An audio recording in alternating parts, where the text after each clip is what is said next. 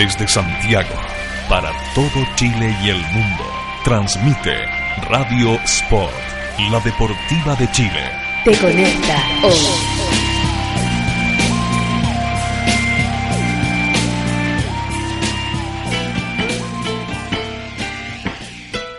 Porque la literatura y el deporte se unen. Aquí comienza Libros a la cancha. Desde este momento, Matías Claro te invita a descubrir lecturas, textos, historias y escritores en la voz de nuestros destacados invitados. Libros a la cancha es un proyecto financiado por el Fondo del Libro y la Lectura del Consejo Nacional de la Cultura y las Artes. Solo en Radio Sport, la deportiva de Chile. Te conecta hoy.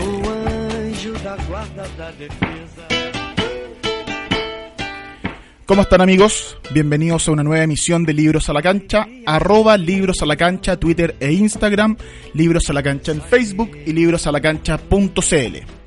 El invitado de hoy es un joven periodista, trabajó, tiene un amplio recorrido por los medios de comunicación del país, trabajó en la radio Portales, la radio Bio, Bio en ADN, ha escrito en las revistas El Gráfico, en Access DirecTV y en el diario El Mercurio, eh, trabajó también en el CDF, Actualmente trabaja en Canal 13 y en el 2012 recibió el premio al mejor periodista joven, otorgado por el Círculo de Periodistas Deportivos de Chile. Hoy vamos a conversar de su libro Campeones, Crónicas de Selección, sobre la Copa América del 2015 que ganó la selección chilena. Me acompaña entonces Luis Barambio. ¿Cómo estás, Luis? ¿Cómo estás? Te agradezco la invitación. Siempre es un agrado hablar de fútbol, literatura y de todo esto. Que Libros y pelotas. Libros, algo que nos apasiona. Luis, cuéntanos Campeones Crónica de Selección, lo publicaste el año pasado y como recién, hace par de semanas, la semana pasada de hecho, se cumplió el primer año del título de la Copa América 2015 y dos semanas del bicampeonato de la Copa América Centenario, eh, está bien vigente esta historia. ¿De qué trata Campeones, Crónicas de Selección? Bueno, su nombre lo dice, es un retrato de esta generación de jugadores y fundamentalmente de cómo se vivió la Copa América 2015. Y esto articulado a través de un género que me parece eh, era el ideal, que es la crónica. La crónica es un género tan rico a nivel periodístico, pero también narrativamente, también literario. ¿Por qué? Porque te permite reconstruir, revivir, retomar, eh, de, de alguna manera hacer una revisión de todo lo que pasó desde otra mirada. La, la crónica te permite, por ejemplo, meterte en el camarín. Claro. Meterte en descripciones que van más allá de la mera descripción. Parece una paradoja, pero es así. Eh, el libro es esa necesidad de perpetuar un hito, que en este caso es la Copa América, pero contado a través de crónicas. Son más de 80 crónicas que están articuladas con, por, un, por un orden temático, pero sobre todo por eh, historias de cada uno de los jugadores. Y tiene también cierto orden cronológico, porque nos vas contando a través de las crónicas el desarrollo de esa Copa América 2015. Sí, me, me pasa, Matías, que cuando veo de nuevo el libro, y con amigos que les gusta mucho la literatura, me dicen, o sea, que voy en esta parte, en la que no sé, en el capítulo de Gonzalo Jara, y claro, la crónica funciona como matriz, como, como idea básica, como un relato cronológico de hechos.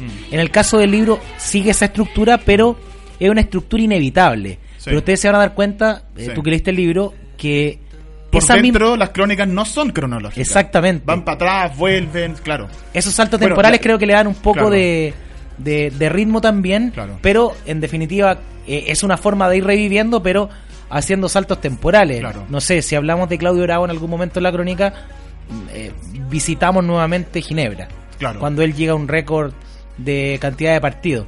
Y ahí, Hablas de cuando él era joven y, y estaba empezando a pololear con la, con la señora. claro, en Biluco. O sea, hay una Hay reconstrucción saltos también de, como que explican además al personaje. Porque te van armando la figura de este personaje. Porque además ocurre con los deportistas de elite como, es la, como son los futbolistas profesionales. Que, que uno tiene ciertas imágenes muy armadas de ellos. Porque los ve en la prensa todos los días. Porque los ve en los partidos. Pero en realidad no los conoce. Entonces este libro también hace un ejercicio de, de inmiscuirse un poquitito en eso y armar una figura más rica, más compleja. Sí, esa es un poco la idea de hacer el retrato de la generación. Mm. Si tú me pidieras una descripción rápida del libro, Sí.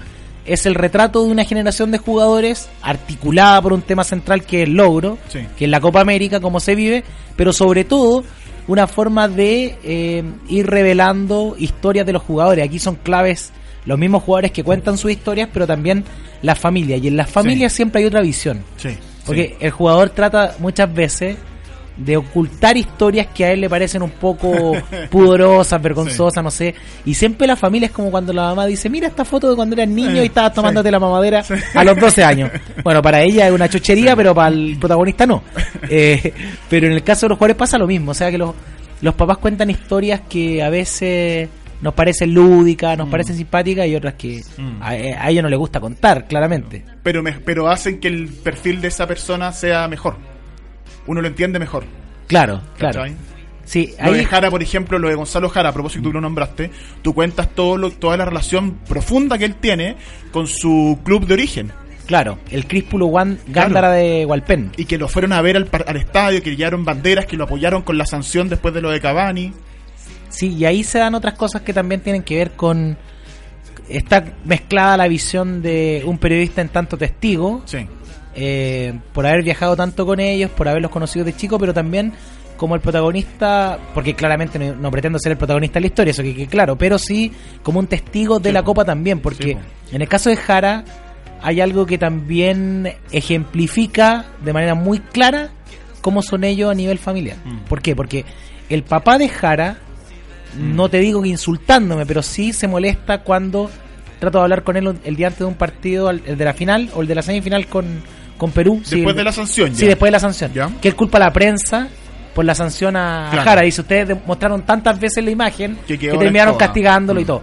Bueno, que puede tener sentido, puede tener razón, pero ahí se revela un poco ese esa protección que reciben los jugadores por parte de su familia y que total es- y que lo humaniza también porque Don Robinson Jara. exactamente lo humaniza Claro. porque es como el papá defendiendo a su hijo Claro. que para nosotros es un jugador un futbolista un deportista de alto rendimiento pero, Pero es un hijo, hijo, pero un es hijo, un de- hijo claro. Y la familia se preocupa. Exacto, ¿Cachai? eh, lo defiende como Claro. un común de los mortales. No te quiero decir que son distintos, pero para la imagen pública, más en una competencia como esta, se genera una cierta distancia. Y creo que en estas crónicas se acerca y se humanizan y son, no sé, hay una historia de Alexis Sánchez con Mauricio Isla en Fort Lauderdale. Eh, es la primera gira que hace la selección después de la Copa del Mundo. ¿Ya? Eh, en aquel momento estuvimos cuatro días en Fort Lauderdale, en Florida, porque se jugaba con Haití. Pero el partido con Haití no es el primero, el primero es con México en San Francisco, en Santa Sí. Clara, en el Levi's. Bueno, cuatro días que sirvieron para esta selección como una especie de, no pretemporada, como retiro espiritual, te diría. Porque los jugadores se unen nuevamente, eh, hacen grupo, como dicen ellos, en un lugar común que utilizan los jugadores, y sobre todo se, eh, se afiata el, el colectivo. Mm. Los jugadores Mm. nuevamente juntos. Que eso es muy importante. ¿ah? Después de la Copa América, Sí, bueno, y ahí está esa historia de Alexis Sánchez con Mauricio Isla corriendo como dos niños persiguiéndose. eh, eh, yo creo que todos entienden esto, pegándose cachamales en un hotel de Fort Lauderdale frente al Atlántico, frente a una imagen hermosa. Pero bueno, ellos estaban corriendo como niños por los pasillos del hotel Westin de, Pasando, cagándose en la risa, pasando la de. Atlantic Boulevard. Así es, claro. Pero bueno, eso también lo humaniza Sí, po. y que no es tan hay algunos capítulos que son más incómodos y que, que tienen que ver por ejemplo con lo del Ferrari de Vidal donde hablan fuentes clave a nivel periodístico que es uno de los abogados que nadie tuvo acceso a esa historia por ejemplo pero también tiene otras historias que parecen cotidianas y que Mm. espero que a la gente le guste un libro que, que toma vigencia por lo de la Copa América Centenario pero que creo que a quienes les gusta el fútbol y la literatura lo pueden disfrutar en tanto material de mm, histórico porque la primera Copa América de Chile. Sí, y también yo creo que porque la crónica eh, permite Sí. hacer ese nuevo ejercicio Sí. de leer Sí.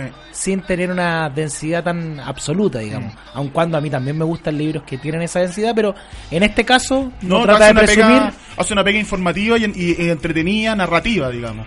Que de hecho a mí me, me llamó la atención un par de las historias y, y lo ocupo como pie para conversar contigo sobre este libro.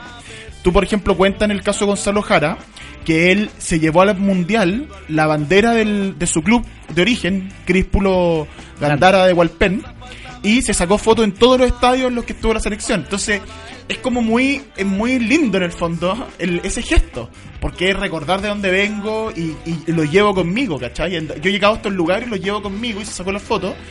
Y, y por eso, cuando en ese capítulo que tú hablas también del padre de Gonzalo Jara, gente del club como que sintió que le tenía que volver la mano y fueron al estadio con bandera apoyarlo y todo. Y eso entonces lo que me hace querer preguntarte de que, que esta, esta selección se origina en términos deportivos en el fracaso del Mundial de Brasil. Claramente, el libro parte de En el- hecho de hecho, el libro parte ahí. con la promesa de Mineirao. Claro. Que la promesa de Mineirao no es más que una convicción de los jugadores de que ahora sí tienen que ganar algo. Y se da a nivel público, porque ellos en la zona mixta, ya pasado el partido con Brasil de perder en penales, De inmediato lo hice. pasó como una hora. No, pasó una hora aproximadamente. Y ellos salen con ese discurso, pero hay algo que pasa dentro del camarín.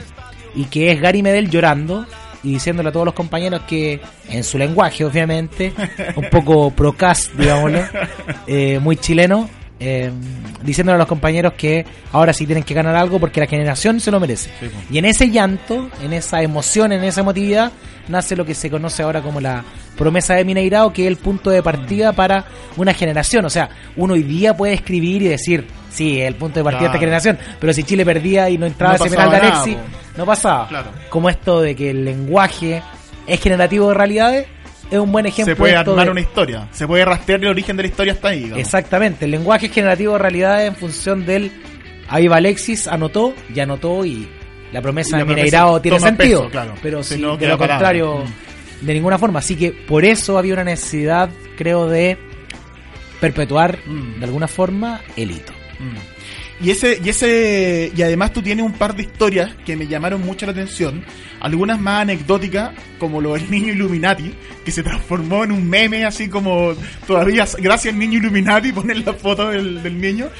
Y otra que tiene que ver que, que es más deportiva y que me interesa que salemos vuelta lo del gato, con el gato Silva. Pero cuéntanos primero lo del niño Illuminati, porque aquí está el origen de ese meme. Claro, mira, eso nace eh, terminada la Copa América. Ujú. Porque yo por mi pega en Canal 13 eh, casi no me di cuenta de lo importante que había sido el niño Illuminati. Y un jugador me dice, oye, y supongo que en el libro está el niño Illuminati. Cuando estábamos empezando a escribir Ajá. y conversé con algunos jugadores para, para el reporteo de este libro. Y empezaron a decirme muchas cosas, muchas historias. Supongo que está el niño de los zapatos de Alexi. Claro. Supongo que está, bueno, el niño Illuminati. Y empecé a buscar y encontré mm, una nota que había escrito el Dínamo y pude contextualizar lo que había pasado y ahí conversé con gente del barrio de donde es este niño. allá- Santiago Sichero. Claclaro. El, el niño se llama entonces Sebastián Sichero. Sí, sí, sí. Sebastián Sichero. Ellos ¿no? son de, mm, de Lomas de San Andrés en Sí. Concepción. Sí. Y bueno, eh, con gente de ese barrio se reconstruye esa historia, sobre todo por lo importante y lo... A ver, ¿cómo podríamos decirlo? Lo protagonista que fue. Parecía una celebridad en su pueblo porque era un niño que quienes no lo recuerdan, en el partido de Chile con Ecuador, entra con Ecuador. Sí. Los niños que eh, los Del- cuyos, cuyos banco- padres del Santander, claro. sí. El banco auspiciador había invitado a los, a los hijos de los padres que habían concursado, que habían sido clientes de, bueno. Y él entra y él venía ya desde Concepción con una, una idea de hacer algo distinto, porque él veía siempre a los niños de los Champions tan impertérritos Sí, ellos cuando pasaban los jugadores, no sé, Cristiano Ronaldo y nos miran y son tan europeos, él pensó en hacer algo distinto, bueno. Y él cuando pasa la cámara y él está con Hace el triángulo. Hace el triángulo que supuestamente es un símbolo de Illuminati y que para él significa porque lo de los Illuminati es algo mucho más profundo, pero él lo interpreta muy bien como energía y fuerza y de elegidos. Eso en definitiva. Pero él lo saca además de una cuestión muy infantil que te habla Que es además un de, juego. de su, de, claro, de su, de su como inocencia y su honestidad y lo divertido que es. Que él lo saca de un juego de PlayStation, del Grand Theft Auto. Entonces él dice es que estos gallos en el juego son la orden de los Illuminati, son poderosos. Y yo quiero que la selección sea poderosa. No tiene nada conspirativo ni mucho menos, es un gesto como muy inocente. Sí, y en esa, no ingenuidad, pero sí pureza Sí, de él, sí, cuando sale de espontaneidad, él termina generando una, una historia que va a ser clave, porque también, volvemos a esto, si, si Chile no era campeón, el niño Illuminati, nadie se acuerda del, del, del jugador este que po. recibe los zapatos de Alexis Sánchez en el entrenamiento. Pasan tantas cosas, pasan tantas cosas que son susceptibles de ser historia que también te demuestra que eso de qué es importante, qué no es importante es tan relativo. Cuando una, Ah. cuando es una gran historia, Sí. porque la crónica justamente te permite reconstruir hitos, hitos que parecen irrelevantes y se convierten en historia. Y por eso yo insisto en eso del género de la crónica que, que es clave para un libro como, Sí. como este, en el que tratas de retratar momentos. Bueno, de hecho, el niño Illuminati probablemente en 10, 20 años más nos vamos a acordar de la Copa América y alguien se va a acordar y lo va a sacar como algo anecdótico y el niño Illuminati pues ahí va a quedar. Oye, el gato Silva. A mí, me- fíjate que la figura del gato Silva y, la de Matías Fernández en esta Copa América me llamó mucho la atención porque Matías Fernández se pierde el Mundial, sufre un poco por eso, eh, eh, eh, tiene cierto, le, le cuesta un poco en relación con San Paoli, se supone. Lo nominan igualmente, hace el penal perfecto, calificado de perfecto por medios internacionales. Por lo tanto, tiene una cuestión de redención muy potente. Pero, de, pero a mí también me gusta mucho la del Gato Silva, porque el Gato Silva entra a la nómina por la lesión de Puch. Él no iba a ir. Y entra a la, a la nómina por la lesión de Puch. No juega un minuto y es titular en la final y es clave. Y eso lo, lo legitima, digamos, como ya un hombre seleccionado de peso, va a la Copa América Centenario y hace el penal del que significa el título. Entonces uno tiene a Alexis Sánchez revoleando la camiseta después del penal en el Nacional y al Gato Silva corriendo con los brazos abiertos. Entonces, pero el Gato Silva, Silva llega ahí casi de carambol. Es un hombre muy bueno para la pelota, obviamente, que tiene todos los méritos. Pero llega un poco como carambol al principio, por la lesión de Puch, no juega un minuto. Yo me acuerdo cuando es la final y avisan que el Gato Silva es titular, era como, "Ah, va a jugar uno que casi no estaba, que, que no iba a estar, de hecho. Y era como cuestionable y termina siendo clave. Esas dos figuras que también eh, significan tanto, ¿no? Dentro de la selección. Sí, bueno, y esas historias simbólicas también son susceptibles de ser contadas de esa forma también, con una forma épica. En el caso de la final del año pasado con Argentina, eh, es clave el Gato Silva también en el esquema de San Paolo. Sí, la forma en que él tiene de afrontar el partido a Martino, de plantearle el partido, Sí, en ese esquema es clave. Le gana la cuestión táctica. Claro, eh, es una apuesta. Y en este caso eh, es un jugador que para Pisi eh, siempre tuvo confianza en él. Mm. Pero además revela otro, otro tema que tiene que ver con lo que la gente desconoce de estos jugadores. Porque muchos creen que el Gato Silva es Universidad Católica y ahí está la historia del Gato Silva. No, la historia del Gato Silva es una, acá. es una familia de campo en Quillota. Es un jugador que estuvo en Provincial Osorno, Sí.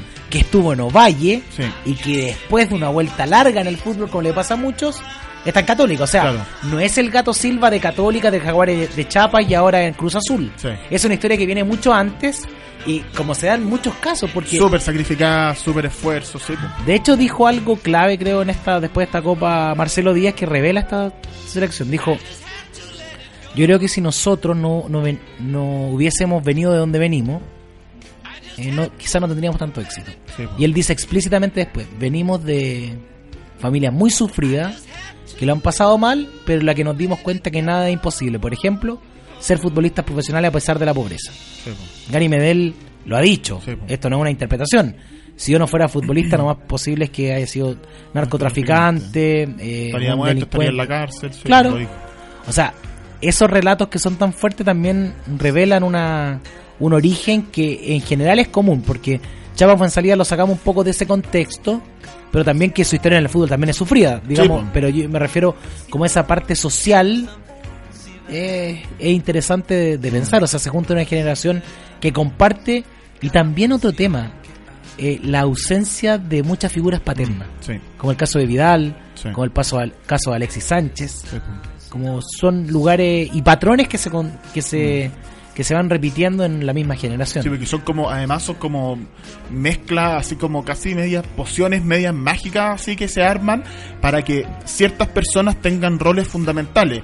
Tú también lo contáis acá un poco, la relevancia que tuvo José Zulantay al inicio de esta generación, de ser un motivador, un facilitador, un gallo que los mantuviera entusiasmados con el fútbol, pese a, lo- a las dificultades que cada uno tenía en su crecimiento. Isla no juega en Católica, casi se retira, negro Zulantay lo mantiene en el fútbol.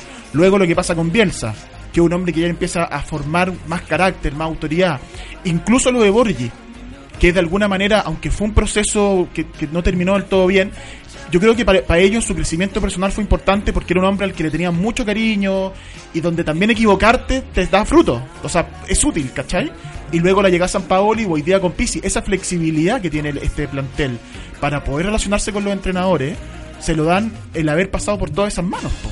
De hecho, hay una historia que tiene que ver con Arturo Vidal, que son la revancha o la redención de Vidal, cuando pasa lo del bautizazo, que fue ya hace mucho tiempo, Sí, hace cinco años, el primer jugador perdonado por Borghi fue Vidal. Sí. Y estuve en La Paz, en el Hernando Siles, en ese partido, por eso se cuenta esa crónica, se reconstruye, cuando él hace el gol y va a abrazar al bicho, Sí. que era como una forma de redención. Bueno, pasa lo mismo con San Paoli. Sí, Porque San Paoli de alguna forma le devuelve la mano de cómo se portó él con, con el mundial. con el Mundial que Sí. va a jugar de alguna manera lesionado, recién operado y da todo por Chile. Bueno, lo mal entiende yo creo de alguna forma San Paoli, pero es un gesto de él de respaldarlo cuando tiene el accidente del Ferrari. Que ahí está contado también un poco de cómo ellos se van de alguna forma dando, dando un espaldarazo, dando un respaldo en momentos difíciles. Bueno, esa flexibilidad se ve a lo largo de todo el proceso, porque Sí, ellos van teniendo una formación muy disímil. O sea, Mm. imagínate que Mauricio Isla y Alexis Sánchez juegan su primer sudamericano a los 15 años. Sí, un sudamericano sub-16 con Jorge Aravena. Después viene el sub-17.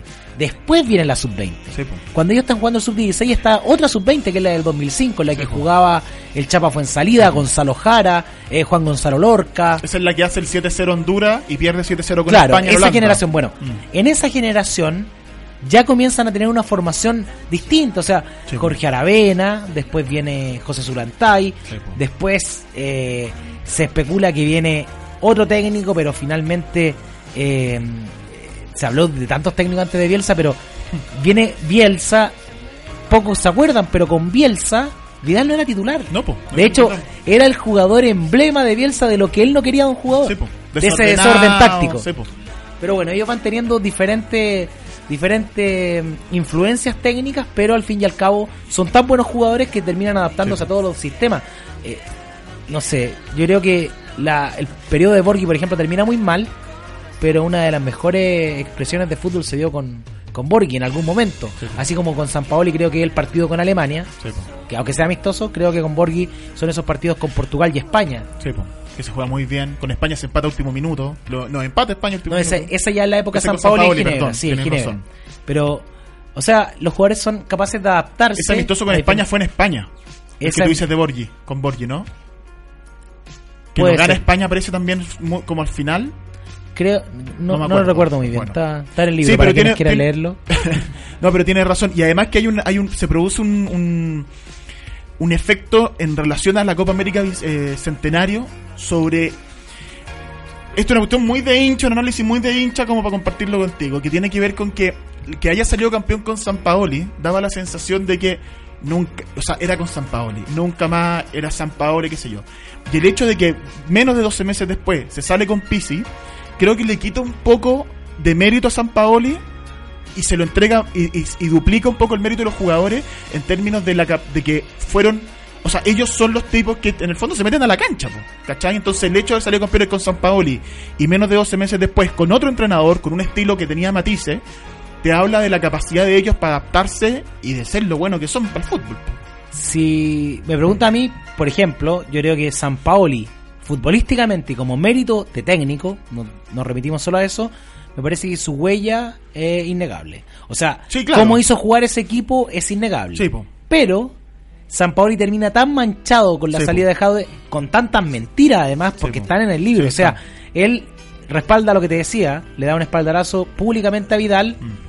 Pero sin embargo a editores de medios les dice que Arturo Vidal va a terminar siendo un alcohólico como el padre, que creo que es una traición contra Vidal, porque si él lo piensa, si tú eres tan amigo no lo va a decir con otra persona. y él lo dice tú lo tenías tú aquí lo recogí en el libro lo dice, dice él dice que Becasese eh, en una conferencia no se va de la selección, ¿cierto? Siendo que después, él lo dice en una conferencia, ¿no? Sebastián sigue trabajando con nosotros, siendo que después él va a reclamar porque no se respetó una cláusula de salida que era un acuerdo con Jado. Es decir, Sí, estaba todo amarrado de antes. Sí. A lo que quiero llegar con esto, que la imagen personal de San Paolo se ve empañada. Sí. Pero si lo despojamos, si sacamos eso, lo futbolístico la huella es innegable. Pero claro. también le doy mérito, en este caso a Pisi, que sabe reconstruir un equipo sí claro eh, con su estilo de juego. Yo creo que la mejor expresión de el sello que quiere imprimir eh, Pisi en esta selección se da con Colombia, en el primer tiempo con Colombia. Sí. Ese es el juego que yo creo que, que es lo que revela de Pisi, porque Mm. el primer partido con Argentina cometió muchos errores Chile, perdió perdió esa intensidad, tal vez esa chispa, ese Sí, equipo tan sí, vertiginoso que iba siempre al frente, parecía un equipo dormido, condicionado por lo que le estaba haciendo Argentina. Pero creo que con Colombia puede mostrar más de lo que es Pisi, más de su sello, Mm. de ese, yo creo que el sello de Pisi es el ataque construido. Sí. Ese es como el como paradigma futbolístico, pero también eso depende mucho de estos jugadores. Mm. Le doy mérito a Pisi, le doy mérito a San Paoli, pero San Paoli lamentablemente se nos cayó en el otro Sí. aspecto, que es la parte personal. Vamos a hacer una pequeña pausa. Arroba libros a la cancha Twitter, libros a la cancha en Facebook, libros a la cancha.cl, arroba libro a la cancha en Instagram también. Y ya volvemos con Luis Marambio.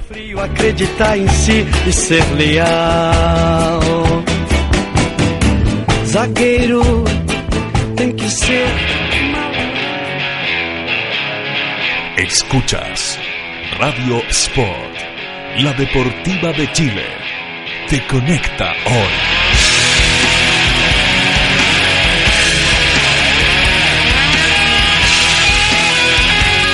Te conecta hoy. ¿Quieres trabajar con nosotros y ganar dinero? Únete a nuestro team Decide Natural.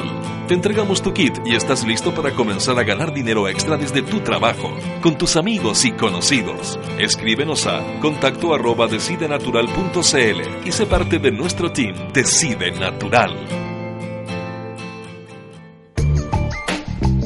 Casa Nueva Eventos. Entregamos soporte audiovisual para todo tipo de eventos. Corporativos, seminarios, conferencias, charlas, sociales, matrimonios, cumpleaños, graduaciones, recreativos, premiaciones, tardes deportivas, zumba. Te asesoramos con nuestro sistema de sonido, iluminación, video proyección profesional. Realizamos pequeños y grandes eventos, reuniones, lanzamientos de productos, desfiles de moda, empresas, la tecnología al servicio de tus ideas. Casa Nueva Eventos. Visítanos en www.casanuevaeventos.cl. Por poco dinero al año, puedes contar con el mejor soporte para tus ideas en Internet.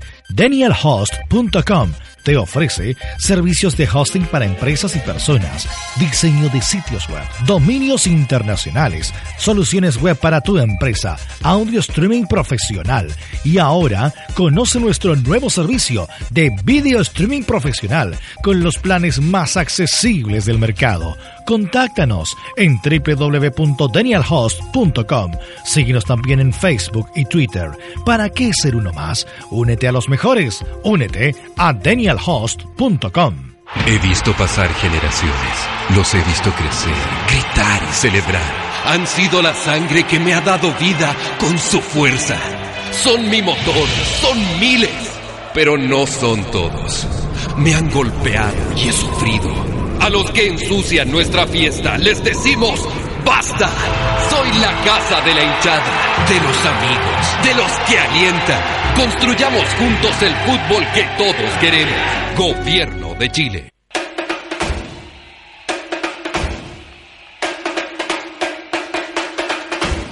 El mundo de Internet cada vez se hace más necesario para el diario vivir y la web muchas veces nos ayuda a tomar las mejores decisiones y en el fútbol esto también es fundamental. Por eso nace Sascaut.com, una plataforma online especializada en profesionales del mundo del fútbol, el proyecto más ambicioso en la mediación de futbolistas y entrenadores a través de todo el mundo. Visítanos en www.sascaut.com y comprueba la seriedad y profesionalismo de nuestro trabajo en el mundo del fútbol. Sascaut.com, lo mejor. En Ciudad Deportiva Iván Zamorano tendrás el privilegio de practicar tu deporte favorito al aire libre y con una hermosa vista a la montaña. Ven con tu familia y amigos a disfrutar de nuestras instalaciones con estacionamiento privado y muchos beneficios pensados para ti. No dejes pasar esta oportunidad y visítanos en www.ivanzamorano.cl.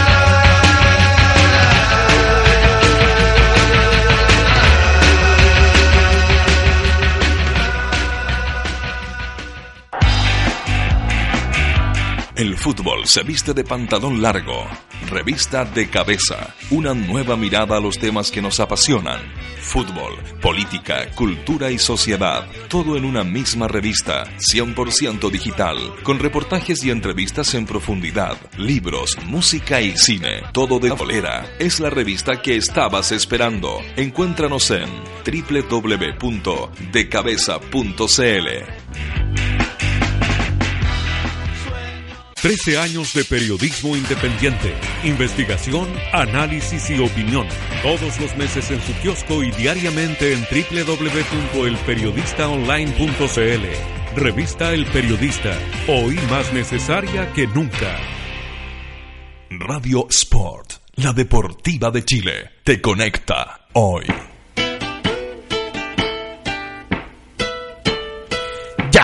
Volvimos a arroba libros a la cancha Twitter e Instagram, libros a la cancha en Facebook y libros a la cancha.cl. Estamos conversando con don Luis Marambio, autor de Campeones, Crónicas de Selección, y estábamos hablando de estos pequeños eh, momentos que tiene que tienen estos hitos deportivos del, fútbol chileno con la Copa América del 2015, la Copa América Cen- Centenario, y, un, y una crónica que tú tienes en el, el libro, Luis, que es la del Guaso Isla, el desahogo del Guaso, cumple eso que hablábamos antes. Cuentas tú cómo lo pasó el Guaso Isla, el sudamericano sub-17, cuando pierden con Uruguay. Eh, cuentas tú cómo se derru- ah, cito, en 90 minutos se derrumbaba la ilusión de un niño nacido en Buin, elegido para el torneo por Jorge Aravena por su buen juego en la sub-16 de Universidad Católica. Te va un poco al origen de, Mauricio Isla para darle el peso que tuvo para él y que tuvo para todos los hinchas chilenos del gol que le hace Uruguay en cuartos de final, un partido que se estaba cerrado, que estaba cerrado, que no había caso, que no íbamos a penales y que ahí quién, quién sabe qué iba a pasar. Y el Guaso Isla abrió con ese remate arrastrado y, y que tú lo planteas como el recuerdo está ahí, escrito en las estadísticas. Todas esas veces que él perdió, todas las veces que incluso Uruguay le quitó el sueño y que él en esta ocasión pudo celebrar y que pudo dar vuelta un poco a esa historia y que es de alguna manera el resumen de esta selección. De dar vuelta a esa historia de tantas veces que perdíamos, tantas veces, eh, dos veces seguidas campeón. Es otra redención de alguna forma de, de un jugador. Sí, pues. esa, esa, ese partido con Uruguay en el sudamericano en Maracaibo marca mucho a Alexis y a Mauricio Isla porque eh, a juicio de ellos ahí se demostraba mucho la distancia que había todavía con los equipos del Río de la Plata. O sea, tú veías esa generación a, a Fernando Muslera, por ejemplo, y eran totalmente distintos a ellos, o sea, de envergadura física. Bueno, aquí hay una, una redención y, y lo estaba revisando recién, Matías, y, y claro, es una forma emotiva también de revivir un momento que fue clave en esta selección. De hecho, eh, en una parte acá se refleja algo tan axiomático, tan obvio, pero que, que refleja un poco esta historia, que él eh, tuvo sus revanchas después de ese mundial, o sea, después de ese sudamericano en el que no cla- clasifica al mundial, que fue a dos mundiales más, Sí. a tres mundiales más, uno sub-20, Sí, pues, dos adultos. dos adultos, pero da lo mismo, porque acá dice, el recuerdo está ahí, porque la primera vez, la primera vez, o sea, para él lo marcó igual ese momento de, de haber perdido con Uruguay. Y, y el Guaso se anota otro triunfo, triunfo simbólico, eliminó a la Celeste, esa que lo hizo llorar cuando era un niño en Venezuela. Sí. Así termina esta historia que... Es un cierre, es un círculo en la vida de, de Isla. O sea, después tú vas, vas a perder y perdimos con Uruguay después de la eliminatoria y todo. Pero pero la, pero como le pasa a mucha gente en su propia vida, pues la, hasta el deporte también tiene esas historias circulares de rivales que te enfrentas de nuevo y que, y que son fantasmas que tenés que derrotar. Y que en el caso de Isla es quizás el más patente en esa crónica que tú contáis. Sí, hay buenos momentos en este en esta Copa América. Sí, muchos momentos momentos. para, para revivir, de, de volver a, a repasar un momento que, que fue tan emotivo para todos. A mí me pasa que ahora estaba viendo esto y también recuerdo la etapa en que estaba escribiendo el libro. O sea, eh, era la primera experiencia literaria, era la primera, la primera opción de escribir un libro y que es el libro de los campeones. Y no sé, Un gran debut. Sí, sí, sí. fondo, y- con muchos miedos, con muchos pudores, con de repente con miedos de no parecer autorreferente, de no remitir tanto a, a viajes, por ejemplo, que podía sonar presuntuoso, pero que en muchos casos le da un sentido a la, a la historia. eh, no sé. eh, yo me voy a casar ahora en septiembre y en ese momento todavía no, no habíamos decidido con mi pareja casarnos, pero ella me decía en ese momento que estaba escribiendo el libro, bueno, después del libro yo creo que nos vamos a casar y vamos a, va a ser todo completo. y en ese momento yo no lo pensaba así porque el libro me parecía distante, todo me parecía distante. Eh, pensaba, no sé, mi hijo tiene dos años y medio, era muy chico, y decía, mira, voy a tener un libro para mostrarle a él, Mm. contarle lo que fue esta Copa América. La experiencia de reportearla, de escribirla. Exactamente, o sea, como que vuelvo también atrás, vuelvo al partido, vuelvo a la, a la vivencia de la Copa América y a la experiencia tan linda de, de tratar de dejar una huella de un momento inolvidable para todos. ¿Cómo, ¿Cómo fue el proceso para ti de este, de este libro? Metámonos ya en- más en lo literario, en lo, en, lo, en lo estructural de construir estas crónicas, de escribirlas, dónde las escribiste, cuánto te demoraste, cómo, cuánto reporteaste, contaba la historia del niño Illuminati, un poco el reporteo que hiciste. ¿Cómo, cómo fue ese proceso? Sí, eh, si uno lo mira seriamente, son más de cinco años. Claro, porque son cinco años viajando con la selección, Sí, pero en términos prácticos fue mucho menos tiempo, porque de hecho nunca fue mi idea escribir un libro de la Copa América de esta generación. Cuando me proponen en Ediciones B hacer este libro, ¿Ya? eh, empieza lo que te decía el pudor y el, me- el miedo a la autorreferencia. De decir, ¿por qué yo lo escribo? ¿Ya? Pero resulta que eh, un colega como Juan Cristóbal Guarelo me dice, ¿por qué no? ¿Ya? Creo que tú tienes las condiciones para hacerlo, llevas cinco años reporteando. Hay un empujón importante. Un empujón, yo creo que Ya. es un empujón importante. De hecho, en el libro le dedico una parte a él y a Danilo Díaz. Eh, a, a ver, aquí están las dedicatorias que son muy futboleras. Sí, a, a dos final. colegas que, que respeto mucho y que fueron también importantes para este para este libro. El prólogo es de Danilo Díaz. Eh, Un capo Juan- del periodismo nacional deportivo. po. a Juan Cristóbal Gu- Guarelo por su pase gol y a Danilo Díaz por devolverme, devolverme la pared. Así es simple. Bueno, y en ese momento empecé primero a armar las historias por separado y después me di cuenta que eh, al escribirlas como crónicas me daba una libertad mucho más, más amplia para ir ubicándolas dentro del libro, dentro de los capítulos. Estaba claro que tenía que ser por capítulos, que tenían que ser crónicas no muy largas para no agotar, y eso fue sobre todo en términos... Hay una, hay una, entonces hay un pensamiento concreto en el lector también, en que las crónicas Claro. tengan cierta extensión. Exacto, se, se pensé un poco en eso, pero habían crónicas en las que se me iba la pluma y me inspiraba y son más largas que otras, pero es normal. Lo escribí eh, en mi casa, en una en la pieza de mi hijo, de Nicolás Salvador, que ahí ya terminó en la pieza grande. Se transformó en un en un escritorio improvisado, porque yo siempre pensé elaborarlo ese lugar antes del libro como un escritorio y nunca por tiempo nunca lo pude hacer pero se transformó en un Ya. en un buen lugar en un lugar Una, eh, así como si nos ponemos New Age, así como una buena energía también. sí buena energía ¿sabes por qué? porque cada vez que yo terminaba mi jornada normal de- en el canal volvía a casa ya estaba con mi familia pero sabía que estaba mi lugar ahí para escribir. Y te generaba esa inspiración. Sí, y también es muy sistemático eh, no hay fórmula yo creo pero eh, eso de escribir sistemáticamente te hace bien. O sea de no perder el ritmo. Sí. de todos los días estar intentando. La disciplina de la escritura en el Claro, fondo. exactamente, estar todos los días intentando, todos los días escribiendo, porque habían días que me pasaba tres horas y no salía nada.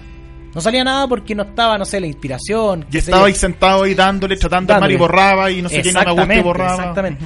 Como que habían días que avanzábamos mucho porque Salida. salía, claro, así de simple. Eh, Marcela Escobar fue clave también en la edición. Eso te iba a preguntar. Tú tuviste, tuviste amigos lectores, compañeros del rubro Sí. que te leyeron, que te opinaron, luego con la editorial el trabajo de editarlo. eh, Claro, porque para mí, para mí era todo nuevo. O sea, primero estaban estas crónicas en bruto y después vino un momento en el que en conjunto fuimos puliendo detalles que tienen que ver con lo, con lo formal, o sea, con, con el estilo. Ajá. Y esa, esas sutilezas se fueron puliendo en el tiempo. Pero había una, una intención sistemática de escribir, Ya, eh, una disciplina diaria ya, de ir escribiendo. ya. Y aquí está, Y- campeones. Sí, po, y la verdad es que es un buen documento, como hablamos al principio, de. de mm, como que, que- sirve para recordar lo que fue, porque es muy completo. Entonces sirve para co- recordar muchos aspectos de esa Copa América, desde el niño Illuminati, como hablábamos, y estas historias paralelas, a los orígenes de estos jugadores, a los momentos de cada partido. Está, la- está lo de Gonzalo Jara con Cavani, está lo de los penales, está lo del penal de Alexi, tiene su propia crónica el penal de Alexi. eh, está el arco sur, donde ese arco entonces es como una especie de recuento de, de lo que ha significado ese arco sur del Estadio Nacional para la, para la selección, con los palos de Maestri en la eliminatoria del 98, con los palos de Ecuador al inicio de la Copa América. Está la moneda, eso, esas visitas a la moneda, en donde ellos iban sin ganar nada y estaban un poco incómodos a veces, esta cuestión buena onda que los saluden, pero no hemos ganado nada. Y se repiten los nombres. Y se repiten los, y son los mismos nombres. po. Y ahora van con doble copa, ¿cachai? Sí, porque es la generación que va después del Mundial Sub-20 de Canadá, terceros, perdieron con Argentina en una semifinal. La Eh, Mundial 2010 Sudáfrica, eliminado, 2014. Eliminado y van. Y van. O sea, y ahí se va reconstruyendo los mismos nombres, Sí, los mismos personajes en el balcón de la moneda resignados, pero ahora con, con esta copa, porque son también imágenes que están en la en, en la cultura popular chilena. O sea, esa, esa escena del jugador Sí, en la moneda, en el balcón. Sí. El chino Río saliendo número uno. Claro, y Alexis. Sánchez corriendo con la copa por la Plaza de la Constitución en esa pasarela. Son imágenes que quedan. Por Masui González saliendo, son imágenes que quedan. son escenas que la gente tiene en la mente y que bueno ahora afortunadamente se convierten en una en un festejo por, por fin de un triunfo Sí. Luis, ¿cómo fue tu proceso eh, en tu juventud, en tu infancia, en la universidad, en el colegio, de acercarte a los libros, de leer? ¿Qué libros eh, recuerdas que te marcaron, que te gustaron, que fueron importantes para ti en armarte como lector? Porque tú eres un lector, además eres buen lector. sí de chico creo que como el gusto genuino ya más más interesado realmente en los libros 12 13 años ahí Ya. empieza como una Eso es como inspira- sexto básico, ¿no? claro sexto básico yo estudié yo soy de San Antonio ¿Ya? en el colegio José Luis Norri en Tejas Verde. eh, me acuerdo que al frente de mi casa, mi papá trabaja en un taller, tiene un taller de vibrado. ¿Ya?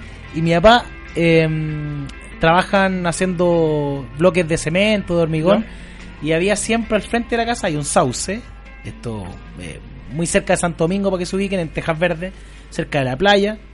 eh, y siempre habían montones de tierra, de ripio, de, y ahí abajo de ese, de ese sauce siempre me acostaba, leer, me acostaba leer en las tardes. Y veía a mi papá trabajar, o sea, tenía como, tengo como un recuerdo tan lindo de, de esa etapa. De, Linda imagen, ¿ah? Sí, esa, esa imagen. Y bueno, ya estando en la universidad, gustos muy transversales. Tú estudiaste en Santiago, además. Sí, en la Universidad de Chile. Gustos de diversos, muy diversos, no sé, te diría desde Polóster hasta eh, a lo más simple que leemos todos desde chico como Gabriel García Márquez. Em, Espérate, y chico en el Sauce, ¿te acordáis lo que leí? todo lo del colegio, o sea... Los libros del colegio. Sí, de eso me acuerdo, o sea, no sé. Como acostado ahí abajo el sauce leyendo Perico Trepa por Chile, me acuerdo Qué buen totalmente. libro. Me acuerdo totalmente. Qué entretenido ese libro, Imaginando, eh, claro, uno lo, lo piensa ahora en ese momento como uno como un niño leyendo un libro de niño. Sí, po. O sea, de la historia de un niño. Sí, po. Del imaginario de cómo él. Viaja por todo Chile. Exactamente. Con la oveja que se le pierde y que después aparece. Es tremendo ese esa libro. reconstrucción, no sé, o otra Marcela historia. Con Alicia Morel, como, la autora. Claro, como leyendo a Germán Hess. Eh, el Demian, el, no, eh, Siddhartha. el Siddhartha, ya. Siddhartha, que es como el proceso también, Sí, un proceso simbólico de crecimiento intelectual. Sí, y del, de este joven Sí, asceta, digamos de alguna forma, y te van quedando frases, no sé, como que yo decía un poco más grande, eh, nadie es del todo santo ni del todo pecador.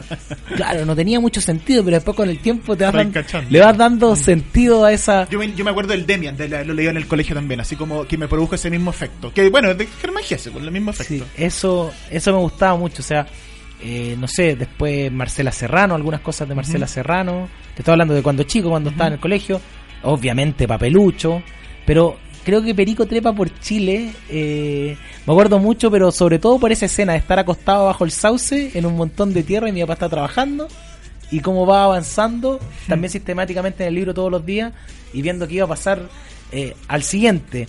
Y Ese libro, ese libro te marcó en tu, en tu en tu infancia, digamos, como lector. Sí. ¿Y hay algún libro que, que- yo siempre pregunto esto porque eh, muchos de los que son lectores hay pueden ser varios, digamos, pero de repente hay uno o dos libros que son esos que en que te convierten definitivamente en lector adulto.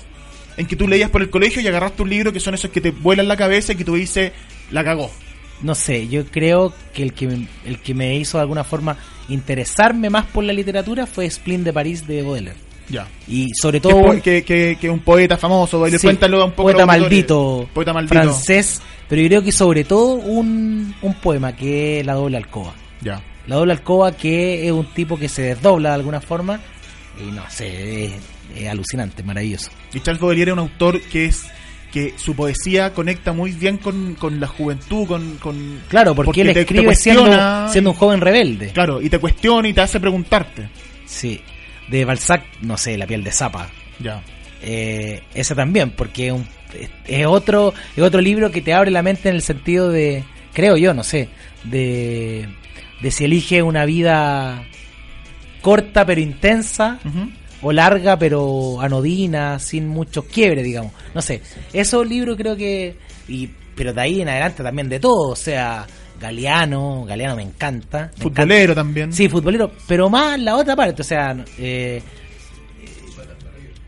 claro, eh, No, patas- no, te están soplando un sí, mira, mi amigo acá está Pancho Villalobos, amigo, Un que, amigo. que- gran amigo del fútbol, de la literatura, de la vida, vive en Argentina Y te ahora. está soplando ahí patas Sí, para arriba. Patas eh. para arriba es un gran. Mira, yo te diría que Patas para arriba es la versión moderna de las venas abiertas de América América Latina. Latina. Es como una revisión, pero más moderna, Mm. no tan densa, pero también con mucho sentido. Mm. Y no, hay otro, eh, hay otro que, que me lo regaló mi señora para Navidad, que es... eh, te voy a decir el nombre luego, mira, me voy a acordar, porque es un libro muy lindo, que tiene una una una imágenes de un caricaturista caricaturista brasilero eh, de Borges es su seudónimo este libro se llama ya, ya vamos a acordar Ya. pero también mucho mucho de Galeano mucho de Saqueri mucho de Fontana Rosa eso, Osvaldo Soriano, Soriano me encanta.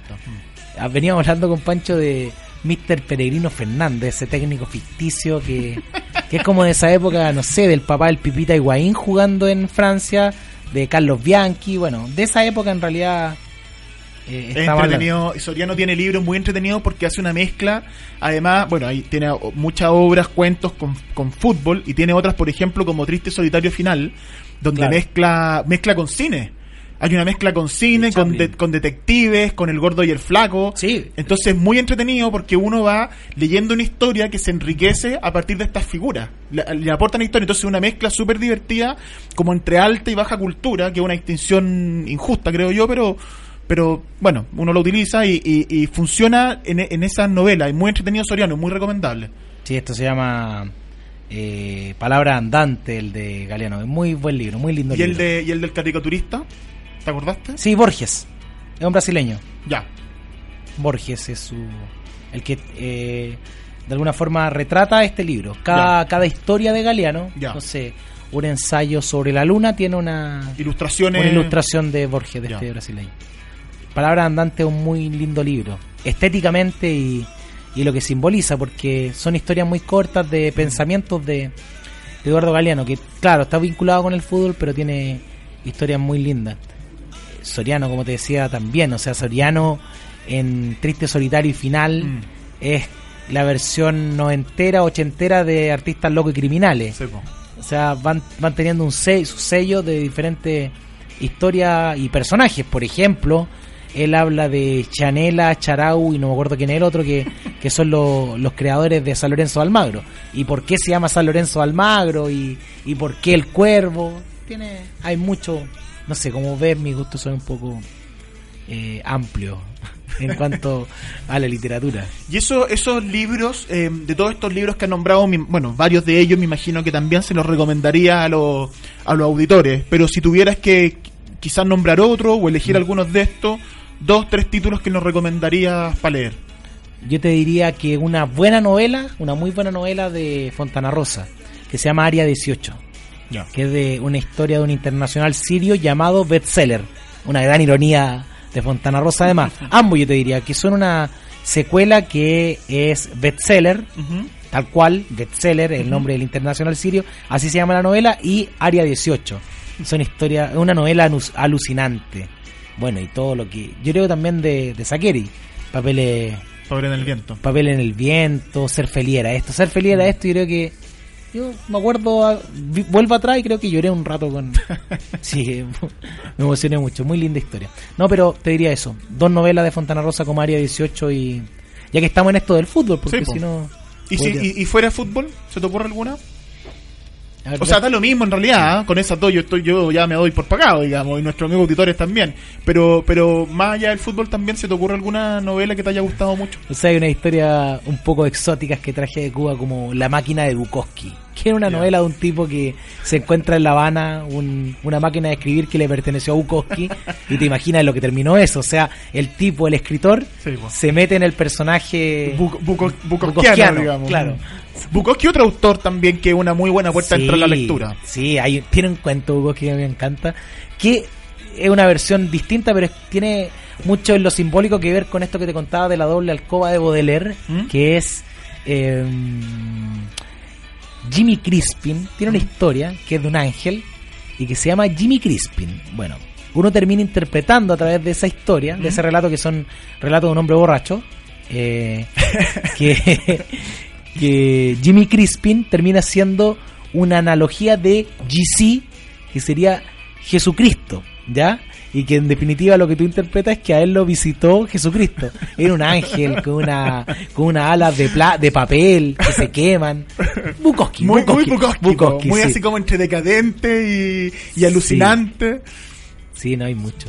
No sé, es que ahora no me acuerdo de Yo algo hemos- específico. acá, en, acá en el programa salió otras veces Bukowski y, el, y, y un libro que yo de Bukowski no me canso de recomendar es La senda del perdedor, que para mí es extraordinario y creo que es de los mejores Bukowski, es de, de, de este personaje que él además inventa, Chinaski, que es este personaje Sí. alter ego de él, y es cuando el personaje Chinaski, Henry Chinaski si no me equivoco, tiene como 18 años, está saliendo del colegio, entonces está en todo ese proceso como medio...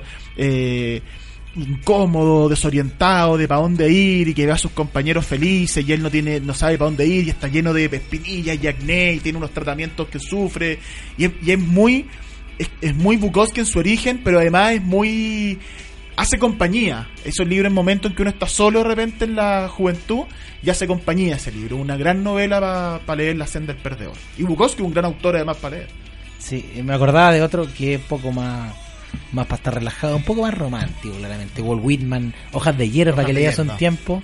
¿Has recomendado dos de poesía? ¿Te gusta leer poesía? No mucho, pero en este Pero caso has tenido- sí. Lo- marcado Splin, esa. eh, sí, Splin de París y Hojas de hierba. Que puede ser que hayan sido regalos y que Ya. tienen un buen sentido. Lo que pasa es que Dios son- Redondo de Villoro me parece también un Ah, gran libro. Como un libro futbolero, Como un ensayo. ensayo, de ensayo, Dios sí. Redondo. Sí. Y que ahora hay, una, hay uno que se llama Balón Dividido, que otro es como una... También son Mira, ensayos de... uno va hablando y se va acordando. Sí, el lenguaje generativo en realidad es como te po. decía, eh, Kapuczynski. Kapuczynski tiene Ah, una claro. enormidad de historia. Pero eh, él, él tiene, es curioso porque... Ébano, por ejemplo, que Ébano, son sí. Ébano son buenas crónicas Sí. de los procesos Y la de emancipación, ese- de ese emancipación libro, en, en África Sí. y la guerra del fútbol, claro, que es un relato. Es una sola crónica Claro. de un libro de crónicas que él, él hace como periodista y es Claro. una crónica de la guerra del fútbol. ¿no? Sí, la guerra del fútbol esto eh, Honduras el contra 70. El Salvador, ¿no? Sí, el 70. Antes del Mundial del Antes del 70. Mundial. Un partido eliminatorio que, desata una, desata una la guerra, entre- una guerra que ya estaba declarada obviamente o sea Sí, hay un problema ahí de una Hace tiempo que se arrastraba, una claro. odiosidad pero gigante claro y que y que termina el como detonante siendo como el detonante. claro Mm.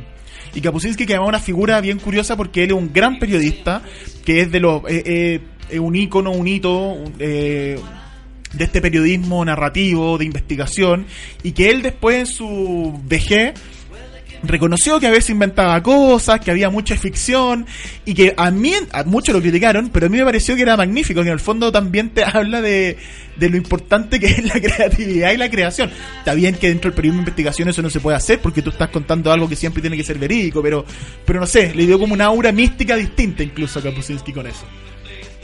La Mira, polémica que generó. sí sí sí.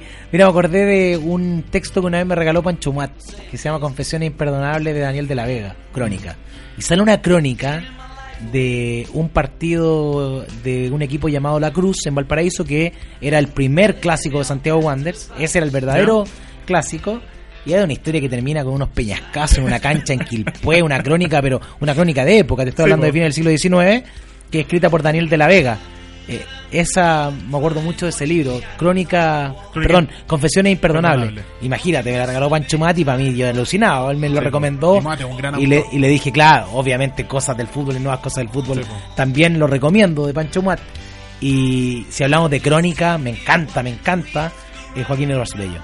Ah, Por- sobre todo sobre todo más que por la cuestión como de reconstrucción social de, de una época porque claramente tiene una visión muchas veces muy elitista es sí por la visión que él tiene del Valparaíso antiguo. Mm, o sea del Valparaíso pionero en muchos aspectos. Eso me, me encantaba. Bueno Salvador Reyes también tiene unas hermosas crónicas sobre Valparaíso no sé voy muy abriendo el, interesante voy abriendo el autor, espectro no, pero muy interesante porque uno se pone a conversar y como tú mismo dijiste, de un par de libros empezamos a acordarnos y empiezan a salir otros autores y hablaste de grandes autores nacionales, clásicos como Joaquín Arbello, de grandes cronistas contemporáneos como el Moat, eh, de argentinos futboleros, Fontana Rosa Sacheri, bueno, y así otros más.